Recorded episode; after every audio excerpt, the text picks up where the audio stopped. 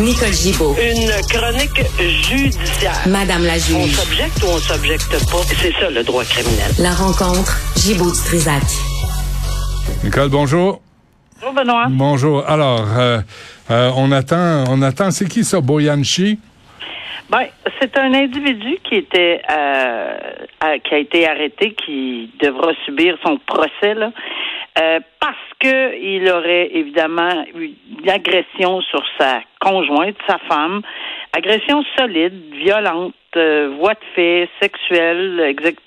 Et euh, il demandait sa remise en liberté. La raison pour laquelle je trouvais ça intéressant, parce que euh, ça vient du Saguenay, là, dans ce je pense, je ne m'abuse, euh, que c'est un dossier intéressant, c'est parce que souvent on dit ben, pourquoi on n'agit pas avant que des que des tragédies arrivent en matière de violence conjugale.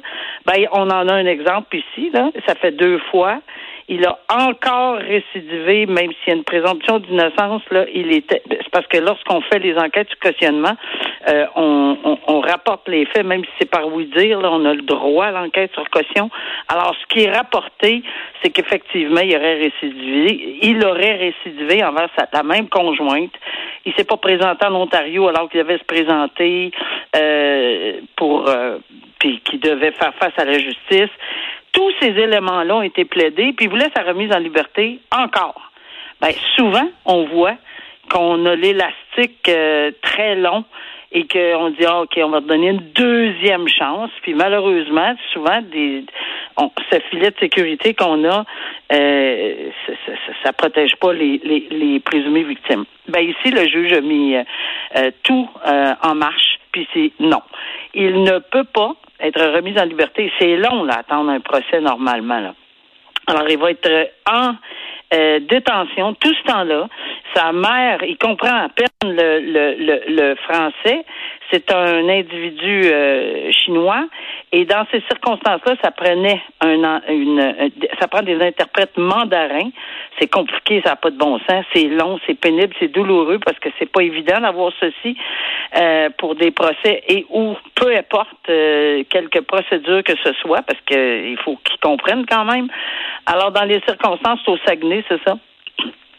Euh, et euh, il, il ne sera pas remis en liberté. Alors, euh, il a beaucoup, beaucoup insisté. Euh, sa mère a voulu mettre euh, de l'argent, mais c'est on n'achète pas une remise en liberté. On, le juge a constaté effectivement que c'était trop dangereux. Il risquait de s'évader. Il n'y a pas de lien, il n'y a rien qui le retient au Saguenay. Il n'y a pas de famille, il n'y a rien, rien, rien. mais qu'est-ce qu'il Il y avait faisait un là? problème de jeu. Ben, là, lui, ce type-là, il était au, euh, au Canada depuis 2008. Ouais. Euh, là, il est en prison. Il pourrait en profiter pour apprendre le français. Il pourra en profiter pour apprendre le français. Je pense qu'il n'y aura pas le choix, là, parce qu'il n'y a pas, il y a pas d'interprètes qui vont le suivre euh, en- au centre de détention. Ça, c'est clair. Il va être obligé de se, débrouiller. Et, et- et effectivement, euh, c'est- un dossier que je trouve intéressant parce qu'on l'a pas remis en, li- en liberté. Puis il n'y a pas 5000 pièces, il n'y a pas rien, il n'y a pas de lien, il n'y a pas, tu sais, il, ne respecte pas les conditions des gens en Ontario. Alors, il pouvait pas. Donc, le juge, a- à mon avis, je salue la décision du juge de ne pas le remettre en liberté dans Ah les ouais. circonstances. Bon. Et un ancien enseignant du secondaire, euh, un petit peu pervers, hein? Oui, ce, ce monsieur avait des problèmes. Il faisait des jeux avec évidemment euh, ses étudiants, mais ça c'est un autre dossier que ça, fait de plus en plus de dossiers on- dont on se parle où c'est loin, loin, loin les, les crimes dans le temps.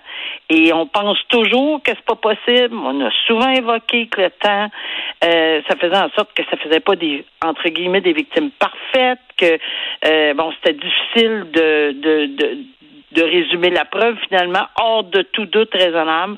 Bon, ben ici, euh, c'est pas le cas pour l'ex-enseignant qui a 75 ans maintenant et il, est- euh, il a eu un verdict évidemment de culpabilité pour ces espèces de jeux qu'il faisait, là, des espèces de jeux de vérité ou conséquences qu'il faisait avec euh, avec des, des mineurs. Bon. Euh, et, et- et évidemment, euh, puis il a récidivé dix ans après. Il y avait une fois, deux fois, mais le juge, la juge, pardon, l'a pas cru parce que c'est sûr qu'on est dans, dans- loin dans le temps. On est en face d'une personne qui, qui nie, puis en face d'une, à l'époque c'était une présumée victime, maintenant c'est une victime, ce sont des victimes, et c'est pas toujours facile, hors de tout doute raisonnable. Ben ici, euh, ces explications sur la grossière indécence puis les incitations à des contacts sexuels n'ont pas été crues, point final. Mhm. Et ça, c'est un des critères. C'est la première chose, c'est la première question qu'un juge doit se poser. Est-ce que vous croyez l'accusé? Si la réponse c'est non, ben c'est c'est sûr qu'il faut savoir si on a un doute raisonnable. Là. Mhm. Mais après avoir posé toutes ces questions-là, ben c'est ça, coupable. Bon, et euh, Ligue de hockey junior majeur du Québec, c'est Martin Leclerc de Radio-Canada qui révèle cette histoire, un autre cas de viol collectif.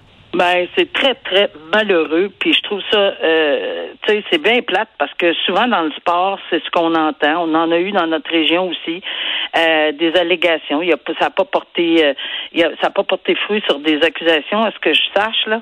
Mais euh, ici, on parle de, de trois personnes. C'est, on parle de jeunes mineurs qui ont été accusés, mais qui ont réglé leur dossier. On peut pas les nommer parce qu'évidemment sont mineurs, mais ça c'est réglé. C'est une la, la victime, parce qu'encore une fois, euh, la victime, parce qu'il y en a qui ont plaidé coupable, là, la victime, euh, elle avait 15 ans. Et alors, ils étaient trois, mais l'autre personne, c'est une personne majeure qu'on nomme dans tous les journaux euh, comme étant Noah Corson. Et euh, il était majeur. C'est un ancien joueur des Voltigeurs, puis c'est malheureusement le fils du de Shane Corson. C'est, c'est, c'est.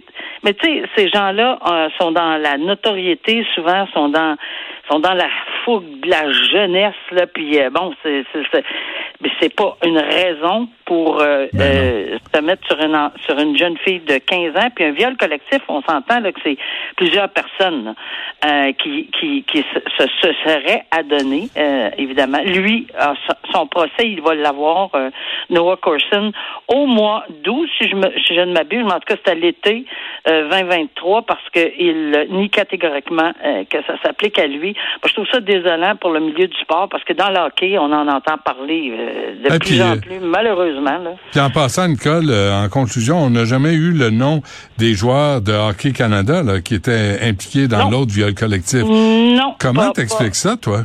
Ben, est-ce que je vais me plier euh, aux commentaires que j'entends que c'est une espèce de culture euh, je, je, je- qui, qui- fait en sorte que c'est de l'omerta à l'intérieur de ceci? Mais le problème, c'est que si effectivement on n'est pas en mesure de, de l'identifier, j'ose espérer que si oui, ben qu'on le dénonce, parce que je veux dire une, une accusation criminelle, s'ils sont déposés, il faut que ça soit public. Là. C'est pas passer des joueurs de hockey. Ben, il Mais est-ce que Pardon? Il me semble, il me semble, les policiers peuvent dire voici les euh, ceux qui ont été trouvés coupables ou Ben, ceux qui étaient euh, accusés.